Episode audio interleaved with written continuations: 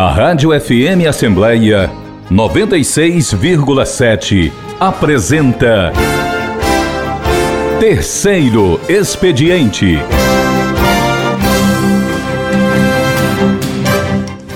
Alô, amigos e amigas da nossa FM Assembleia 96,7. Nós estamos dando início a mais uma edição do Terceiro Expediente, programa que foi criado com o objetivo de conhecer mais sobre a atuação parlamentar dos 46 deputados com assento na Assembleia Legislativa do Ceará. Nosso convidado de hoje é uma convidada, a deputada estadual Fernanda Pessoa, do União Brasil. Fernanda Pessoa é formada em administração e é filha de Roberto Pessoa, atual prefeito de Maracanaú. A deputada recebeu 78.579 votos de 172 municípios em seu segundo mandato, de 2015 a 2019, sendo a oitava deputada mais votada. No seu primeiro mandato, foram 50.497 votos. É casada com Francisco Ézio de Souza Júnior e tem dois filhos.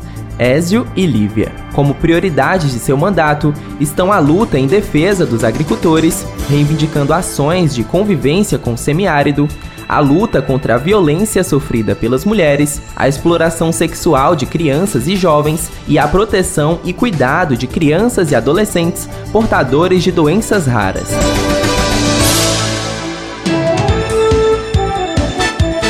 Você ouve Terceiro Expediente. E a deputada Fernanda Pessoa já está entre nós, já está nos estúdios da nossa FM Assembleia. Prazer ter aqui, deputada. Muito bom dia. Bom dia, bom dia a todos os ouvintes da Rádio FM Assembleia. É, bom dia, Cláudio. É uma alegria, satisfação estar aqui nesse programa. Eu acho que é a primeira vez de quase 12 anos de mandato de deputado estadual. É importante que a gente possa a população cearense conheça um pouco mais do nosso mandato. Sei que muitos já nos acompanham, é, mas sempre é bom conversar e ver novos projetos, projetos que estão em andamento, projetos votados para poder mudar e melhorar a vida dos nossos cearenses. Muito bem. A deputada Fernanda Pessoa tem atuação aqui no plenário 13 de maio, nas comissões técnicas, ela é muito atuante também fora da Assembleia, no acompanhamento ao municipalismo, porque ela também é uma parlamentar municipalista que acompanha de perto as mais diversas ações e pela mini biografia apresentada aqui no começo, a gente pode observar o tanto que a deputada atua em diversas frentes. De um lado, a deputada está lá cuidando da as questões do homem do campo, a questão do homem que vive no, e da mulher que vive no interior, com todas as suas dificuldades. De outro lado, a deputada também é atuante e presente na defesa da mulher no parlamento cearense, com muitas conquistas, digas de passagem. Deputada, se fosse fazer um breve balanço de tudo, de todo o seu mandato, o trabalho vem sendo desenvolvido a contento? Eu acredito e tenho certeza que sim, mas eu gostaria, Cláudia, de falar um, um projeto. Um, não foi bem um projeto. Foi, se você me perguntasse se qual foi a maior emoção do nosso trabalho aqui na Assembleia. Pronto. Eu acho que a gente tem. É importante que fale de, de projetos, mas é importante assim, o que foi que lhe tocou mais nesse período todo que eu estou aqui na Assembleia Legislativa. Eu fui procurada. É, por uma família, uma família que até hoje eu mantenho relações de amizades, é, que é a dona Guiomar, e o seu esposo, que é uma pessoa também muito extraordinária, que eu conheci. onde eles? Eles moram aqui em Fortaleza, Sim. mas eles tinham uma relíquia é, de Nossa Senhora da Assunção, é, que estava guardado é, há mais de 100 anos na sua família. E ele tinham me falado que tinham procurado vários parlamentares, tanto deputado estadual como vereadores, para fazer essa devolução, essa devolução dessa imagem Sim. que tinha ele tinha recebido da décima região militar e que por um acaso é, é, já tinham algumas pessoas já tinham procurado, já tinham ido policiais lá para poder re, rever essa imagem que ele tinha recebido é, de um familiar e eles ficaram com essa imagem muitas vezes guardada em guarda-roupa, em, em, em, caixas de sapato. Enfim, era, era, um, um, era uma imagem que, infelizmente, a população cearense era importante que ela fosse devolvida, porque para o seu local original, que era Sim. a décima região militar, mas muitos achavam até que será que foi roubada e criavam. Um, ninguém. É, é, fazia com que essa imagem fosse devolvida. Sim. E para mim foi uma assim até uma forma de, de, de, de gratidão. É, e o interessante é que escolheram, dizer, aqui tem 46 deputados, né? A deputada escolhida foi a deputada Fernanda Pessoa. Quando aconteceu esse episódio? É, já foi na, foi na época do, do pleito eleitoral da, da legislatura passada. E eu disse, e até era um momento que eu não podia aparecer, porque era uma coisa. Aí eu digo, não, isso é que mostra a, a grandeza é, daquele momento, né? Então foi um dos momentos que eu acho que foram mais marcantes para mim foi quando fizemos até foi feito uma revista da casa fizemos é, uma sessão é, é, uma primeiro uma missa saindo da, da família né que era da, da, da casa do sítio saindo da imagem, veio com todo, é, todo o carro de bombeiro, veio para a Assembleia Legislativa, fizemos uma sessão solene aqui na Assembleia Sim. e depois é, levamos em procissão da Catedral até a décima região militar. Então, essa para mim foi assim muito essa, esse fato foi muito marcante, né? E fez com que realmente nós como parlamento teve essa função, né, que era realmente devolver é uma imagem que é, primeiro, não só pelo seu valor. É, aí a minha nossa preocupação era se realmente ela era tombada, era do IFAM, era verdadeira, né? Então, isso tudo eu acho que as, alguns parlamentares eu acho que tiveram até medo, né? E mobilizou o mandato, né? Ah, foi muito importante e eu me senti assim como um dever cumprido, que eu, muito bem, né? Que era uma, não, não era uma coisa que, que estava no, no no pensamento nosso, né? Mas chegou numa boa hora. Só que eu não podia, para você ter ideia, não podia publicizar isso, porque nós estávamos no pleito eleitoral. Então, quer dizer, até isso, a fé era tão grande, a, a vontade era tão grande que voltasse para a décima região, e hoje ela está lá na décima região militar. E na época, o general Lima Araújo é, foi que, que, a, que fez todo, aceitou. Eu fui no bispo também Antônio. Dom José Antônio. Dom José né? Antônio. E, e, foi, olha, foi um trabalho que, que não se tem ideia é, de que como foi esse trabalho, mas foi muito gratificante. Então eu, eu, eu fiz questão de dizer porque foi um tanto é, é, é, como eu sou católico, foi um momento assim de muita emoção, Sim. né? Da família também, porque você ter uma imagem há mais de 100 anos é, é, a posse daquela família e ter a devolução dela. Então, é, sem dúvida foi um gesto marcante, né? Eu queria Sim. aproveitar, tem uma pergunta que é clássica aqui no terceiro expediente, deputada, que é justamente as origens. Olha só, a deputada Fernanda Pessoa, ela vem do mundo empresarial mas também ela tem na família o seu pai, que é o prefeito de Maracanã, o Roberto Pessoa, ele que foi deputado estadual nessa casa com destacada atuação, foi deputado federal também com destacada atuação. Como é que foi essa transição do mundo empresarial para o mundo político e como é que foi justamente essa assistência aí, essa assessoria de luxo aí com seu pai? Bem, primeiro, é, eu sempre fiquei, é, na época, mais na época da, de campanhas, Sim. né? Para poder ajudá-lo, né? Mas sempre nos bastidores. Mas então, já é, conhecia o movimento. Já né? conhecia o movimento, mas como você mesmo falou, é, eu sou empresária, né? Sou a diretora financeira do grupo. Sim. E desde o início, meu pai colocou a gente muito cedo para poder atuar nos negócios. Nos, nos emanciparam também Sim. cedo e que a gente tinha que tocar os negócios, porque ele já ele sempre teve um sonho. A minha avó sempre disse que ele, ele era um político nato. Sim. E que e aí isso era uma coisa que era difícil na nossa família, porque a minha mãe também tem a origem é, do município de Aracati, da família política. Meu avô, é, Raimundo Joventino, foi candidato a prefeito por duas vezes, não, não teve êxito. Uhum. Tive tios também que foram candidatos a prefeito, tive tias vereadores é, é, é de, do município de Aracati. E do lado do meu pai também meu, meu tio avô, o, o, o, foi, foi deputado da Constituinte, Sim. É, o meu tio José Pessoa de Araújo também foi candidato a deputado. Que é uma figura de nomeada no estado do Ceará. né? Isso. E depois, o meu pai, né, se can- é, tá na vida pública há mais de 30 anos, foi deputado estadual. Quando ele. A primeira vez que ele se candidatou foi exatamente a classe né, da avicultura, onde ele era um líder, ele era o presidente, e, e sempre apoiavam os deputados. E viram que aquele momento era a hora de ter um representante que conhecesse todas as problemáticas, que realmente fosse atrás, lutasse pelo que que era necessário, porque nós tínhamos aqui a falta de abastecimento de milho muito grande. E, e o, e o meu pai, na época, como presidente, ele foi o único presidente que assumiu do Nordeste da União Brasileira de Avicultura. Isso era um, uma coisa muito difícil. Normalmente era só do Sudeste, né? Porque eram os grandes produtores, como a, a Sadia, Perdigão, e, e vinha o nordestino presidir a UBA. Isso era um feito e aqui muito era mais grande difícil produzir, né? muito mais difícil pela falta e escassez do produto, né? De milho, de soja.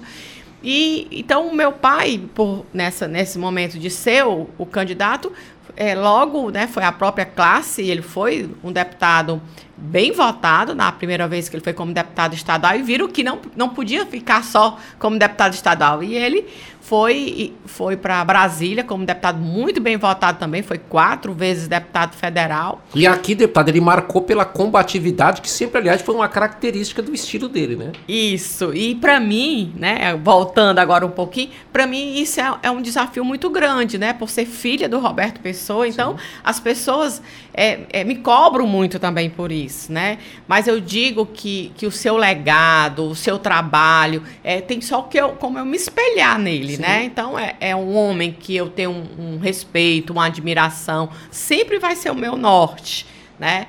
Eu, eu digo muito que para mim é, é muito difícil. Eu digo, eu- eu não tô para substituir, porque ele ainda está em plena atividade. A gente vê como o prefeito do município de Maracanã tem um marco. É, quem é de Maracanaú, não precisa ser só de Maracanã. Quem é cearense e, e que vem de outros estados conhecer e sabe que Maracanaú é uma das melhores cidades de se investir, é, ver o trabalho que foi feito, né? Por isso que se, se tem um marco antes e depois de Roberto Pessoa no município de Maracanaú. Porque o município de Maracanaú era uma cidade apenas dormitória. Por que que eu digo isso? Porque era uma. é- é- Eu peguei O Maracanã como município- distrito de Maranguape. Pois é, né? é um município industrial, né? E as pessoas só faziam muitos que vinham de outros municípios, né? Porque por ser mais próximo de Fortaleza, o preço de, de você ter um imóvel lá, de ter uma, ou, alu- ou, ou mesmo alugar, era bem mais barato do que estar aqui no município de Fortaleza. Então, pela proximidade, então Maracanaú era só esse polo industrial. E depois que o prefeito Roberto Pessoa assumiu, ele, ele levou o que eu digo que nenhum, às vezes, se preocupa, que foi devolver aos maracanauenses a sua autoestima. Eu me lembro de uma ter coisa que ele dizia. orgulho de ser de de Maracanã. Maracanã. Eu me lembro de uma coisa que ele, que, que ele dizia, isso até numa conversa informal que a gente teve uma vez, a gente estava num almoço e conversamos muito sobre várias coisas, sem gravar nada, né? era só um bate-papo. E ele dizia o seguinte, que Maracanaú eh, eh, tinha essa, essa fama que era verdadeira, né? era uma cidade de dormitório considerada, né? mas era também um lugar que concentrava, porque eu lembro que eu, eu perguntei pro, pro prefeito Roberto Pessoa, e na época ele não era prefeito, ele era deputado. Eu perguntei, ele disse, ó, deputado, por que que Maracanã tem uma... A gente tem a impressão que é o interior, embora seja colado na região metropolitana. E ele disse, não, porque muita gente que vem do interior prefere morar em Maracanã que morar na capital, né? Então, ficou criou-se cheio de tradição. colônias, né? Temos várias colônias de vários municípios. Até hoje nós temos. Mas são todos maracanauenses, como se Ah, diz. né? são todos maracanauenses. É, De- de- é uma coisa interessante. Eu acho que, que o povo, o povo é um povo trabalhador, é um povo que, que merece respeito, que busca os seus ideais, né? E cada dia que passa, eles mesmos estão se capacitando. E eu não gostaria é, é, de, de- de sair daqui desse programa sem falar de um projeto que eu até dei uma entrada desse projeto similar aqui nessa casa, Sim. que é, é que a gente possa ter a universidade operária. O que é? E o que que seria o esse que projeto? seria esse projeto? O prefeito Roberto, é, de- logo no seu, no seu primeiro mandato como, como prefeito, ele idealizou, porque muitas pessoas, é, por, por razões mil, né? Ou tiveram que trabalhar cedo, ou casaram, tiveram seus filhos, não puderam dar continuidade do seu estudo, é, ele teria uma, uma, receberia uma bolsa de 200 reais na época, é, faria o seu primeiro grau, concluía o seu primeiro grau, depois o seu segundo grau, Sim. e aos sábados ele teria um, uma, uma, umas aulas de profissionalização. Então, isso é fantástico, porque as pessoas não tiveram aquelas condições naquele período é, escolar que era normal. E se pode resgatar isso. Né? Então, tem depoimentos da, dessa universidade, de pessoas que concluíram, que disseram que, para mim, são muito fortes. Eu não tive não tive condições de, de, ensinar os meus filhos, mas hoje eu estou tendo a alegria de poder ensinar os meus netos. Esse projeto e, poderia ter uma abrangência estadual. Isso, eu dei entrada nesse Sim. projeto estadual, porque eu, a gente pode fazer isso, não só no município de Maracanã. você ter ideia, já teve mais de 7 mil alunos. E isso faz com que, que, que as indústrias do Maracanã, as, as empresas que prestam também prestadores de serviço possa contratar maracanauense, porque essa foi a maior deficiência é, do prefeito Roberto Pessoa quando assumiu, porque os empresários iam buscar mão de obra em outros municípios, do município de Fortaleza, e esqueciam de, de, de, de valorizar os nossos maracanauenses. Eu Isso peguei... fez com que a gente pudesse ter os maracanauenses no mercado de trabalho. Eu peguei isso, deputada, muito de perto no meu trabalho profissional como jornalista, porque me lembro quando o presidente Fernando Henrique Cardoso governava o Brasil, Tasso Gereissati era o, o governador na época, e começou aquele processo de industrialização mais acentuado no Ceará, de aberturas de fábricas em diversos municípios. Aqui na região metropolitana tivemos vários, e Maracanaú, como a senhora muito bem colocou, né, é um município que a vocação dele desde o início é industrial. Antes de ser município, ali já tinha indústrias importantes para o estado. A Ceasa, por exemplo, fica lá naquele município que foi é um dos, dos polos de desenvolvimento de ponta de lança da indústria do Maracanã. É, e a gente deve ao, ao ex-governador Vigílio Távora, né? Que foi quem instalou, que né? Foi quem instalou. E naquele período, o que que acontece? Havia muita dificuldade de qualificação da mão de obra. Tipo assim, o, o, e, e, é bizarro, né? Por exemplo, que Maracanaú, que Maranguape, Horizonte, Itaitinga, qualquer cidade dessa, cedie um grande empreendimento e não possa aproveitar a mão de obra local, né? Isso. Então, por isso que a gente precisa cada vez mais qualificar. E uma das nossas preocupações hoje são os nossos jovens, né? Nós temos hoje é, uma, um, jovens de 18 a 24 anos, muitos deles, que nem estudam e nem trabalham. E isso faz com que a gente se preocupe, porque a ansiedade deles, a, a, a falta de, de estímulo, de, de, o, o que é que eu vou ter para o meu futuro? Então, eu, eu acredito muito nas escolas de tempo integral. Então, nós temos que, os gestores têm que trabalhar isso. Primeiro, a creche. Sim. Eu acho que para poder a gente pensar no nosso futuro, nas crianças do futuro, como eu, eu, eu sempre como eu digo, ele é o meu mentor, é uma pessoa que eu me inspiro, meu pai, Roberto Pessoa, ele sempre diz, como é que sempre se fala que as crianças são o futuro. E, e, quando é que a gente vai trabalhar esse futuro? Então, eu acho que a gente tem que começar realmente nas creches, creche de tempo integral, e é isso que ele está fazendo nessa, nessa nova essa, nessa, nessa gestão dele agora, está é, tá abrindo várias creches é, e também, nesse, infelizmente, nesse momento de pandemia, muitas escolas fecharam, particulares. Então, ele pegou algumas escolas particulares, alugou, outras comprou, para poder é, ter os maracanauenses, as mulheres possam trabalhar né? Deixa os seus filhos às 7 da manhã e só vão pegar às 18 horas. Já alimentados, tomado banho, bem cuidados. É, ocupados com o conhecimento, né? Que eu acho que isso é muito importante, deputada. E, e, tem um detalhe também. A gente observando a fala da deputada Fernanda Pessoa, a gente percebe que, por exemplo, Maracanaú é uma inspiração para muita, da, muita coisa que tem a ver com a atuação do mandato e que pode ter um reflexo em todo o estado do Ceará.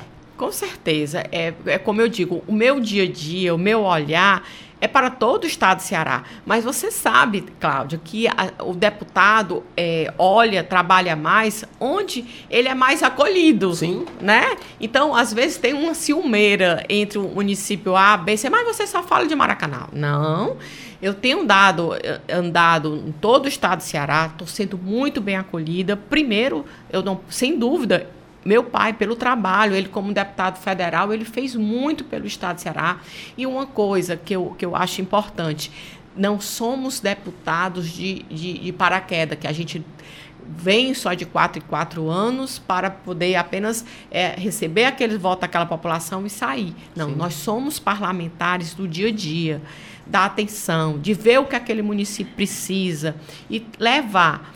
É, para você ter ideia é, dessas nossas caminhadas, nós estamos no século XXI e ainda temos irmãos cearenses que não têm água encanada não tem água. Isso, isso é, é, é prioridade. É, trágico, né? é, muito triste, é muito triste. E, e, eu acho que a gente precisa mudar essa, essa realidade, apesar é, de, da questão do canal do trabalhador, que sem dúvida levou, veio abastecimento d'água, mas nós precisamos ainda agora, que Isso era é um tão sonhado, que tem que avançar mais, é, né? a transposição das águas do Rio São Francisco. Meu pai, como parlamentar, já tinha esse projeto há quantos anos, né? Meu pai foi a, a, a Israel para conhecer quando eu tinha 15 anos. Eu tenho 55, 40 anos atrás, e falando da mesma coisa. Nós acompanhamos o Wellington Landim aqui, né, na, na Assembleia, saudoso deputado que tanto né? falava da necessidade da transposição. Então, até hoje nós estamos aí, então assim, nós estamos ainda com os cearenses com os pires na mão. Então, assim, não, não quero dizer que não tem, é, é, não existe políticos com esse olhar. Existem sim, mas eu acho que cada qual faz o seu trabalho individual. É isso que eu sinto aqui falta. É, a, eu acho que pa, terminou o período eleitoral, nós temos um único partido, que é os cearenses. Então, é o momento da gente trabalhar em foco naquele a município A, que tanto agora mesmo, com, com essa quantidade de chuva que a gente passa o tempo todo pedindo chuva, quantos irmãos cearenses é, é, tiveram problema com, com perdendo suas casas, água dentro, dentro das suas casas. Então, assim, eu acho que a gente tem que ter esse olhar, mas a solidariedade ser sempre constante. Mas aí que tá, deputada, tem um detalhe também que eu percebo na sua atuação e na sua fala, eu, eu lhe acompanho, acompanho o seu mandato, e eu sempre digo assim, no meu trabalho de repórter, de jornalista, eu presto muito atenção no, no perfil, no estilo de cada parlamentar. E a senhora, o, a sua atuação é marcada pela sensibilidade. A sensibilidade social, a sensibilidade quando a senhora fala, quando a senhora se pronuncia, mesmo naqueles momentos mais difíceis, né? Isso é de fato uma característica do mandato ou é uma percepção só desse repórter? Não, é, eu faço tudo, quando eu digo que eu faço tudo com muito amor, com muita paixão, eu realmente eu me entrego, né? Quando eu fiz a, eu digo quando nós fizemos, né, a opção de poder servir ao povo cearense, foi exatamente sendo a voz, voz da, me colocando como mãe, né, de, de várias crianças que precisam ter esse olhar. Eu falo muito isso da questão das crianças com doenças raras, Sim. com atrofia muscular espinhal, é, com crianças, com mãe que tem crianças com autistas, que, que precisa, olha, é, não é fácil. O autismo muda a vida da família inteira, né? Inteira. Olha, eu, eu acompanho várias famílias, acompanho é, assim um crescimento daquelas crianças e assim precisa ter esse olhar. Mas não é um olhar só para dizer, ah, eu estou vendo. Não. Sim. A gente tem que ter políticas públicas mesmo. Para você ter ideia, Cláudio, é, já dei entrada nesse projeto há muito tempo na casa, que seria o censo. Nós não temos o censo do autista. Como é que nós, como é que nós podemos ter políticas públicas se nós não temos a quantidade de autistas do nosso estado? Isso significa que nós não sabemos quantos são, nem onde eles estão. Nem onde eles estão. Aí você vem no Maracanã, eu sei. Sim. E como é que é a situação lá?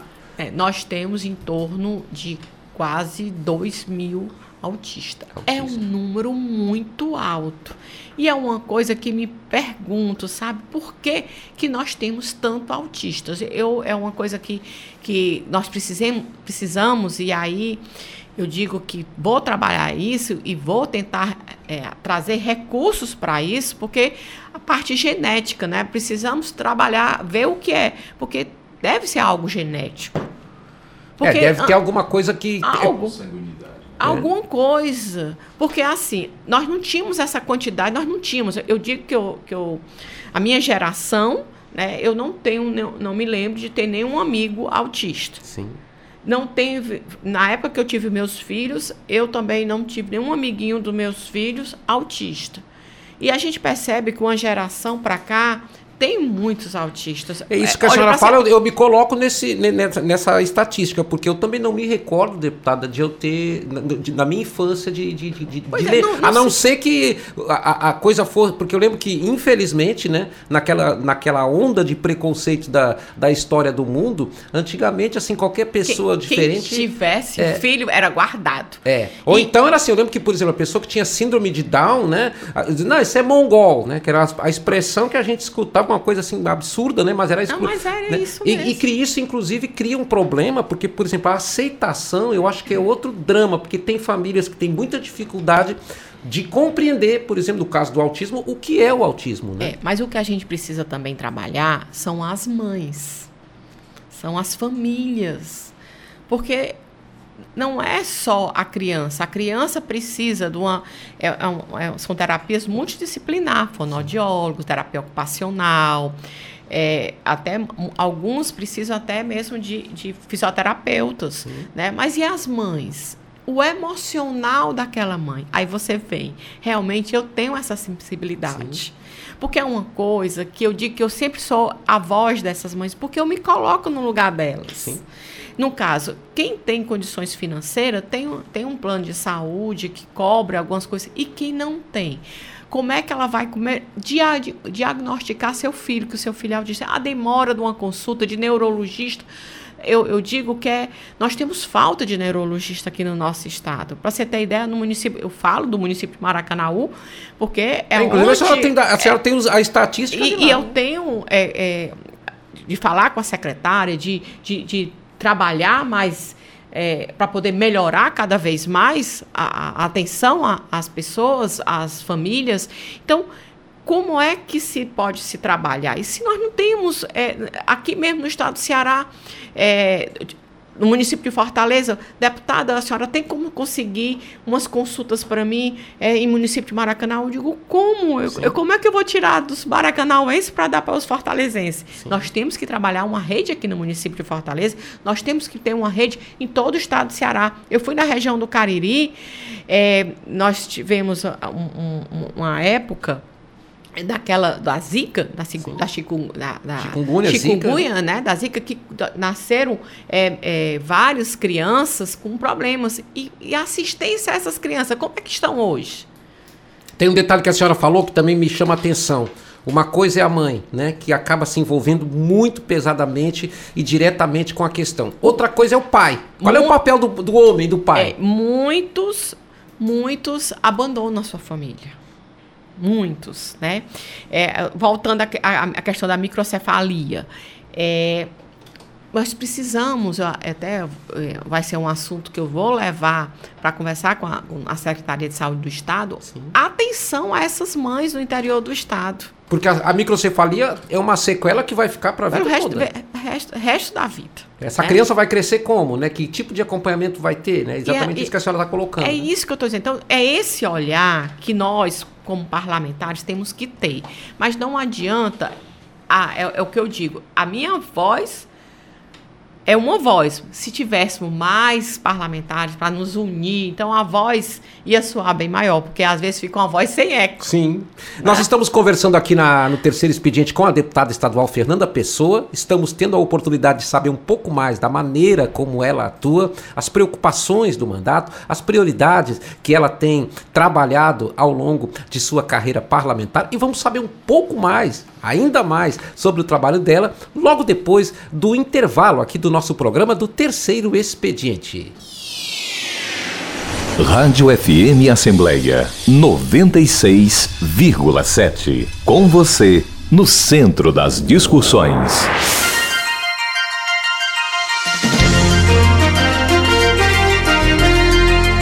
A comunicação social da Assembleia Legislativa do Ceará é um complexo que envolve televisão, rádio, jornal, revista, agência de notícias e o núcleo de mídias sociais.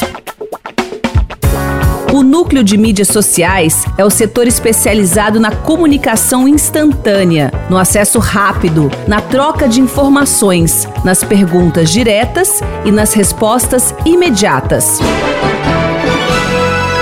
Através do fanpage, do Twitter e do Instagram, a Assembleia aproxima-se do cidadão, dando-lhe acesso imediato ao que acontece no plenário e nas comissões, pesquisas de opinião, entrevista com especialistas e membros do poder público, visando o debate sobre temas relevantes para toda a sociedade cearense. Para isso, planeja, cria conteúdos, atualiza, monitora e avalia periodicamente o desempenho. Compartilhar iniciativas. Esta é a meta da Assembleia Legislativa do Estado do Ceará.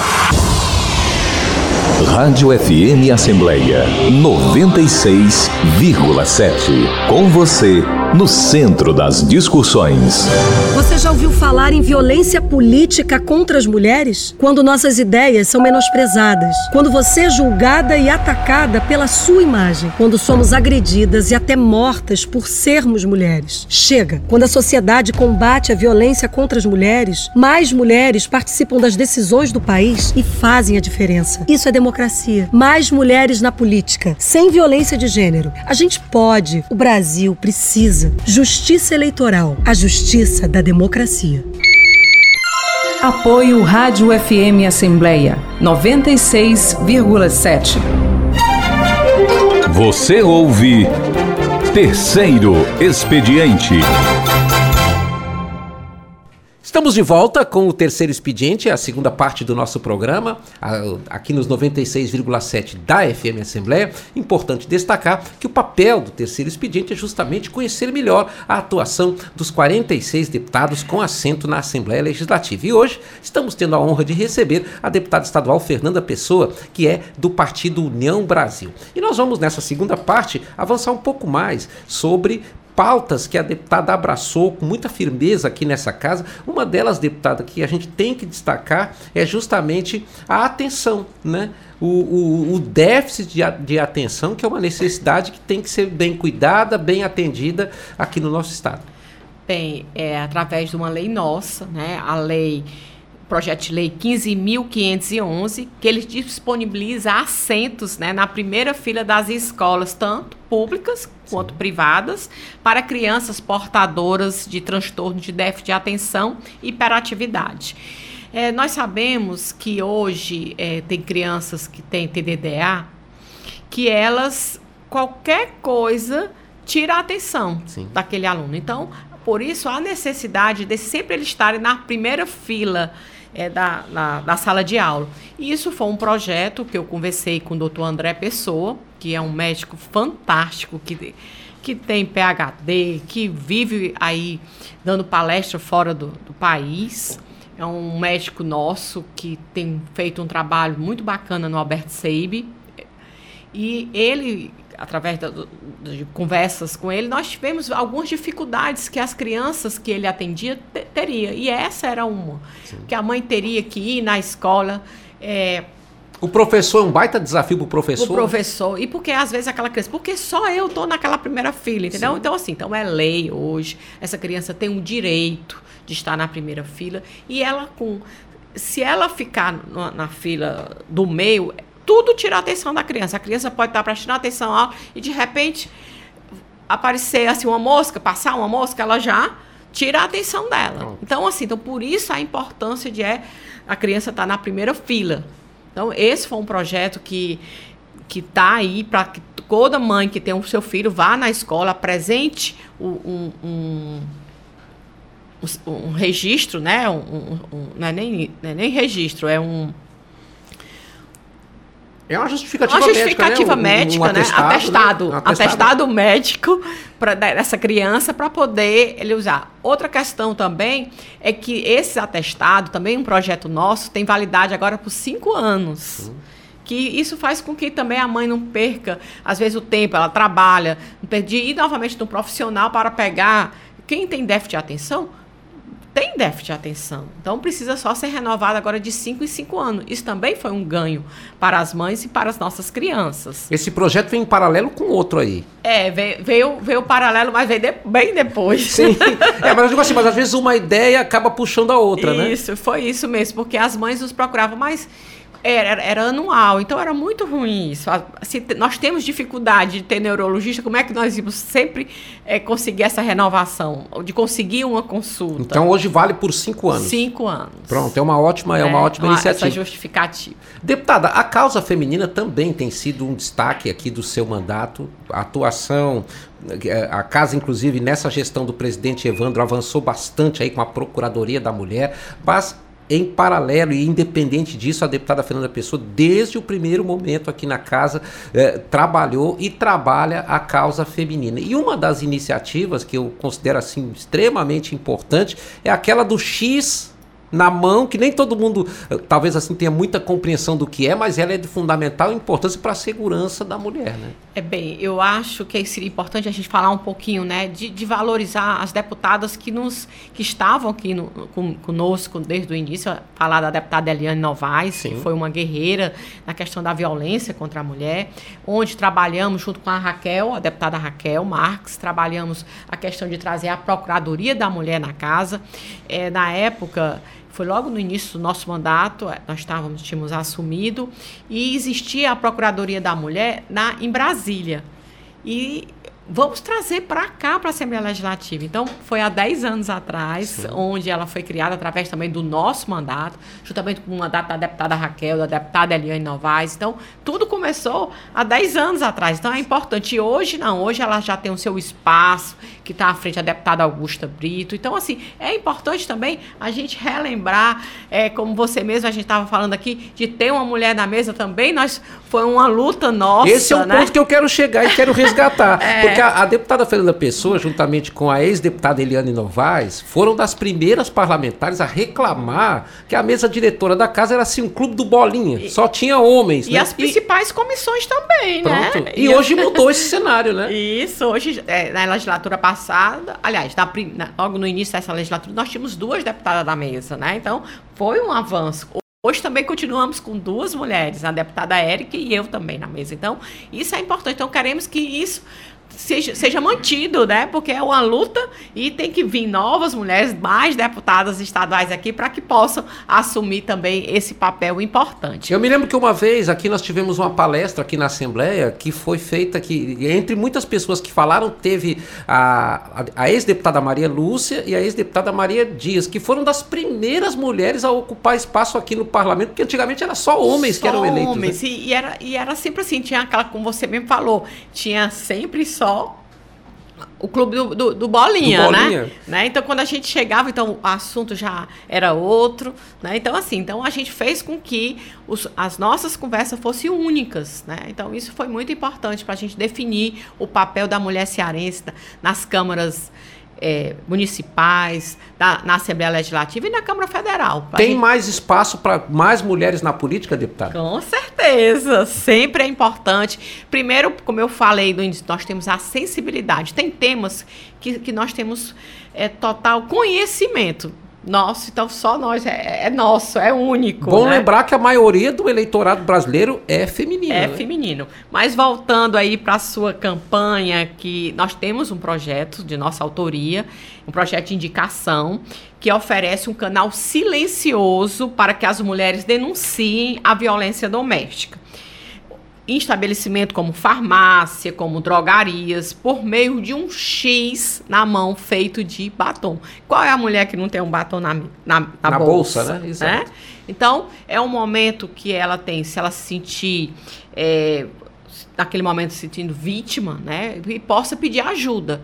E eu fui uma, a primeira deputada é, a lançar esse projeto aqui na casa, fui convidada até pela que foi um, um, um, um uma campanha nacional. Sim. Então vieram aqui é, me parabenizar e pedir que a gente fizesse, se, se, tinha sido feito um projeto. Aí eu digo, não, o projeto já está feito, já foi até aprovado. E eles ficaram muito satisfeitos, porque queriam que um projeto como esse estivesse em todas as Assembleias Legislativas do nosso do, do, país. A ideia desse projeto também é treinar o profissional da, da farmácia, né, para que ele compreenda que aquela mulher está em perigo, né? Porque ela vai, uhum. ela, ela, com aquele X na mão ali, ela vai estar dizendo assim, ó, me ajude aqui porque eu estou eu estou correndo um risco, inclusive pode ser um risco de vida, né? Com certeza. É, e por isso que é importante as campanhas educativas, né? Para que a gente possa chamar a atenção da população, até mesmo criança. Eu acho que a gente tem também, nós temos visto ao longo desse tempo é, de muita violência, né? É, tanto para crianças como para os nossos meninos também, não é só meninas os meninos também estão sofrendo muita violência. Deputada... Nós temos visto, é, é, eu tenho conversado muito é, no, nos CRAS, nos CRES, e, e, e eles falam da quantidade é, de denúncias que eles têm recebido. Contra meninos Contra também. Contra meninos também. A gente nota também uma questão que eu acho salutar, que as câmaras municipais estão abraçando a ideia de levar para o interior as procuradorias da mulher, como tem aqui na Assembleia Legislativa centralizada aqui. É importante isso? Deputado? Importantíssimo. E, eu acredito que nós, nós, vamos fazer um trabalho na casa, que está à frente a deputada Augusta Brito, para que a gente possa ter nos 184 municípios do estado de Ceará. É importante esse apoio, esse olhar, essa orientação. A gente não pode é nos calar. Né? Então eu acho que a gente tem que fazer uma propaganda, mas ficar acompanhando. Não adianta a gente só lançar, mas a gente tem que acompanhar essas denúncias. Até porque o feminicídio ainda é um grande flagelo que temos a enfrentar, né? Muito, muito mesmo. São muitos os casos, são muitas as ocorrências, são muitas as denúncias. Ah, eu, inclusive, frequentemente entrevisto a deputada Fernanda Pessoa e toco nesse assunto, porque quando a gente pega os jornais, a gente pega as estatísticas eh, notificadas pela imprensa, a gente já se assusta. Agora, quantos são os casos que nem chegam ao conhecimento público, né? É, o, o maior problema que eu vejo é porque essas mulheres agredidas, às vezes elas estão continuam com, com o companheiro, às vezes porque não tem opção de, de, de ter outro, deixar o, os seus filhos, deixar o lar, e continuam sendo agredida e aceitando, né? Primeiro, é, a verbal, né? Eu acho que a, a, aquela forma de falar grosseira, às vezes dói mais do que até uma própria é, machucar, uma tapa, né? Sim. Então, é a intimidação, né? Isso, sabe? Então, isso é uma coisa que dói muito e nós já trabalhamos muito sobre a questão da violência doméstica. É, também existe também caso de normalmente essa violência também com as, com as nossas adolescentes, às vezes sempre é com parente, é um tio, é um primo, é um irmão, é um pai, um avô, um, uma pessoa próxima, e às vezes as pessoas também não querem denunciar por conta da, desse, desse laço familiar. É, o drama. Tem, um, tem uma questão que eu noto muito, deputada, que é assim, ó, quando tem, por exemplo, um caso de assassinato, a imprensa noticia assim: olha, ela deu uma segunda chance. Ele pediu perdão e disse que ia mudar. Isso também é um, é um outro problema sério, né? Porque, tipo assim, um agressor, ele acaba agredindo de novo depois, né? Com certeza. E o que eu acho pior é que é na presença dos filhos. Então, o que, eu digo muito, o que é, como é que você pode dar bons exemplos aos seus filhos, é mostrar que isso não se faz se ele vê, presencia, né? Então, isso vai, é, como é que a criança vai crescer, Vai né? crescer, né? Com esses vendo isso. Então ele vai achar que isso é uma coisa normal. É exemplo. Não adianta você dizer uma coisa e fazer outra. Olha, tem uma coisa que nunca foi problema para a deputada Fernanda Pessoa: desafio, né? Desafio de se lançar é, na política, mesmo é, diante do fato de ter o seu pai ali como aquela referência forte, muito conhecida, e agora ela está se preparando para um outro desafio, que é justamente mudar de parlamento, deixar a Assembleia Legislativa e tentar um mandato federal. Isso está definido já, deputado? Já. Nós somos pré-candidata a deputado federal. É uma coisa que é uma, eu digo que é um passo mais largo, né? Porque, mas eu acredito muito a, na experiência, né? Já estou com três mandatos de deputado estadual, já conheço esse parlamento, vou sentir falta daqui, daqui né? Dos amigos. É, eu sou uma pessoa que falo com todos, sabe? Desde a, do porteiro, da menina que faz a faxina, que limpa a, a nossa sala. É, eu, eu sou muito eu sou muito assim. É, humana, entendeu? Eu aprendi isso em casa, de valorizar as pessoas. O, o, o simples trabalho é, é, tão importante quanto o nosso aqui na casa. E, e, eu vou sentir falta, mas nós estamos dando esse passo, mas porque eu acredito que o Estado do Ceará precisa também de mulheres fortes, mulheres determinadas, mulheres que querem dar continuidade a um trabalho aqui na Assembleia Legislativa, porque aqui desde a Constituição de 1988, nós somos muito paudadas. Né? E se a gente fala que tem pouca mulher na política, assim, dos parlamentos, né? Lá em Brasília, na nossa representação lá é que tem pouca mesmo. É, né? por isso que a gente tem que mudar. Mulher tem que votar em mulher. Sim. se é uma... nós somos a maioria, né? Nós conhecemos o que a mulher precisa. Nós conhecemos as dificuldades que a mulher passa nós se colocamos no lugar das mulheres que têm filhos, que têm problema, que precisam ter esse olhar. Quem é o melhor para representar? nós mulheres. É, e uma coisa é? que, que eu sempre eu reparei também, deputada, no, no, perfil da sua atuação, é que a senhora nunca defendeu a, a, a, a briga de gêneros, não. Ou não. seja, pelo contrário, o, o, que a senhora defende é uma convivência mais igualitária entre homens e mulheres. Né? Isso, eu respeito muito. Eu respeito as pessoas, né? Então, eu acho que a gente. O respeito, eu acho que diz tudo. Né? Então a gente, eu acho que mulher é, tem o seu papel, o homem tem o seu papel. E juntos a gente faz, a, se completa, faz a força, trabalha junto com novos horizontes. Muito né? bem. Deputada, nós tivemos no, na sessão de ontem uma discussão muito ampla entre os deputados sobre esse projeto que lida com o, o, a sonoridade, né, a poluição sonora. E a senhora falou bastante sobre esse assunto, se posicionou. Qual é a, a visão que a senhora tem dessa iniciativa? Bem, primeiro, quando essa mensagem chegou na casa, nós ficamos muito, mas muito preocupados. Primeiro, é, nós temos aqui indústria que fabricam grandes equipamentos, que até nós exportamos esses equipamentos. E aí, esses empresários nos, nos procuraram preocupados. E nós vamos poder produzir isso? É, como é que vai ficar? A questão também do emprego, porque nós sabemos que as nossas feiras sempre tem um carrinho de som. E como é que vai ficar nossas feiras livres? A gente chega no interior e tem aquela bicicleta interior, de som, né? O sujeito isso, com a bicicleta ali, é, fazendo uma propaganda. É vendendo frutas, é vendendo milho, é vendendo ovos, Sim. é vendendo aquele, o que o produto, o, aqueles produtores vendem. É, aliás, produzem e vendem na feira. Sim. Então, esse foi um dos nossos primeiros preocupações, foram esses. Nós vamos tirar o ganho-pão dessas famílias no momento que nós estamos vivendo então, esse foi, um, foi uma emenda que nós fizemos para que pudesse. A questão das igrejas também. A questão dos cultos, tem município a questão que tem a das cruzadas, né? das cruzadas, né? Então nós não podemos tirar isso. Então nós tínhamos que chegar num ponto, num denominador uma coisa importante também que a gente tem que tem espaços próprios para isso, para se usar o som.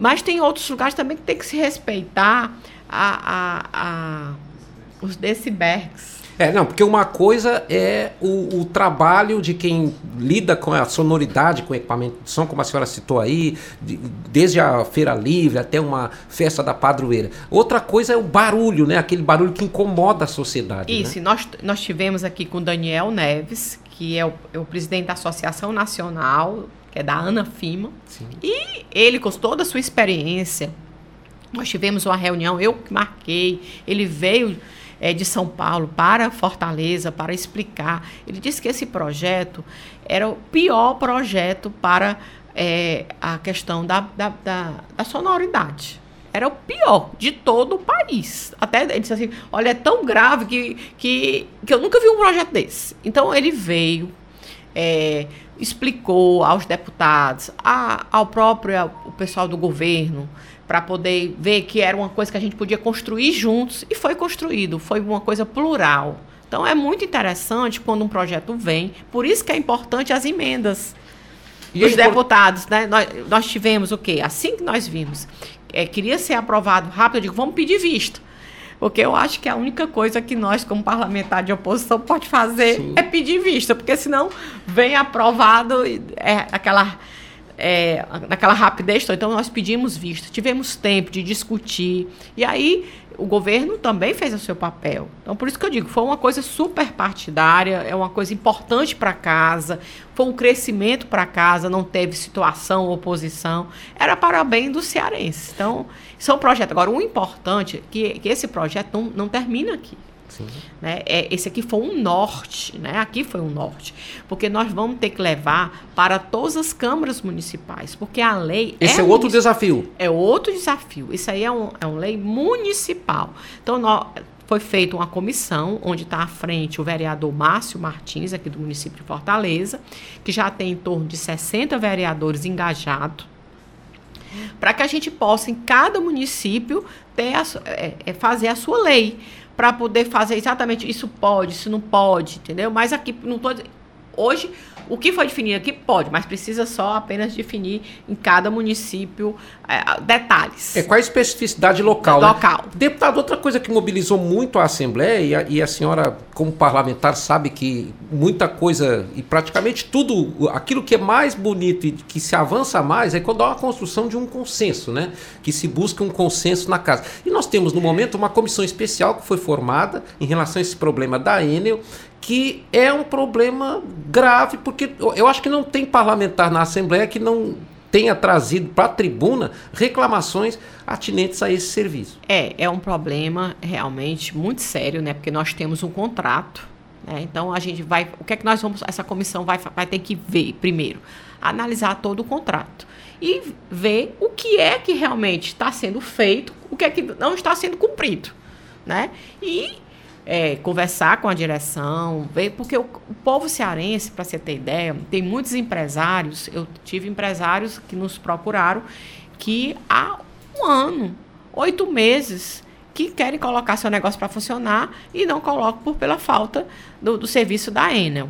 É, quem conhece a Serra da Ibiapaba sabe que ela está em, em plena expansão, Sim. né? É, eu digo isso porque é, nós estamos querendo um aumento da rede para lá há anos e não, não conseguimos Sim. isso. Então, isso é um prejuízo muito grande para o investidor que quer investir no estado do Ceará. E com isso, estão indo para outros estados. Então, nós estamos perdendo esses empresários, esse emprego que tanto faz falta para hoje. Ou se você chegar para mim, deputado, quais são as maiores demandas que chegam chega no seu gabinete? Emprego e saúde. Pronto. E reclamação né? da Enel não falta. Não falta, né? Deputada, outra questão que eu queria aproveitar o tempo, porque o tempo passa tão depressa que a gente acaba não falando de tudo que gostaria de falar. Mas eu quero é, é, deixar o espaço justamente para que a senhora possa falar à vontade nas considerações finais. Estamos na reta final aqui do nosso terceiro expediente. Bem, eu queria falar de um projeto que seria importante a gente destacar, nós passamos agora por uma pandemia, ainda estamos vivendo, né? A pandemia, a pandemia não acabou. É, mas nós demos entrada na casa é, sobre o centro de reabilitação pós-Covid. Quem não perdeu um familiar, quem não perdeu um amigo com Covid? E, e quem teve Covid que ficou com algumas sequelas, né? Ou psicológica, ou motora, Ficou, muitos têm até hoje algumas sequelas que precisam desse olhar, dessa atenção. E eu não poderia de, terminar o programa sem falar. Maracanaú foi o primeiro município a implantar esse centro pós-Covid. Foi um. um tá um, funcionando. Tá, tá, tá funcionando. Hoje já reduziu, porque está sendo, tá sendo funcionando nos postos de saúde, porque nós tínhamos um centro todo pronto. Com a redução Sim. dos casos, né? Não havia necessidade da gente ter um espaço com multiprofissionais é, sendo, atendendo. Só aquela especificidade, a, a, né? É, não, não dá, né? Isso. E aí. E o governo do estado, né, pegou esse projeto nosso e fez também um pós-Covid. Então, esse projeto é importante que para você perceber que nós, como parlamentares, nós temos esses projetos de indicações que são importantes, que quer dizer que o governo olha, analisa e coloca em prática. Então, nós, como parlamentares, precisamos sim, precisamos escutar a população, estar mais próximo para ver o, a necessidade do povo, da nossa gente.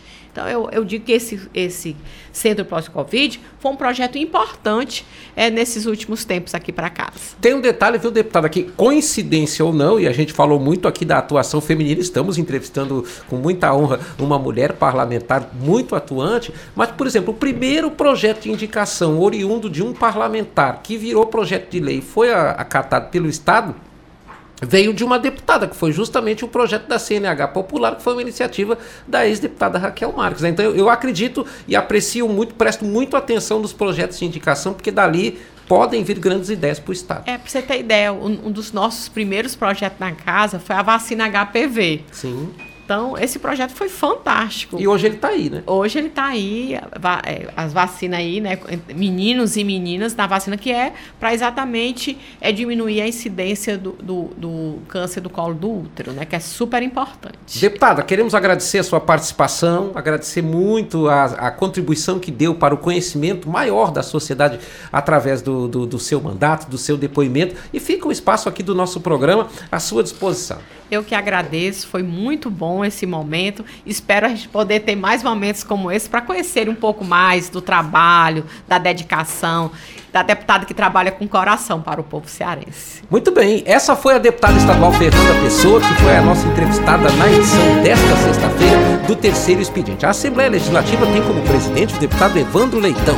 A coordenadoria de comunicação da casa é do jornalista Daniel Sampaio. O, coordena... o gerente da Rádio FM Assembleia é o jornalista Rafael Luiz Azevedo. A coordenação de programação é de Ronaldo César. E a produção do terceiro expediente é de Davi Holanda. Nós voltamos na próxima edição do Terceiro Expediente.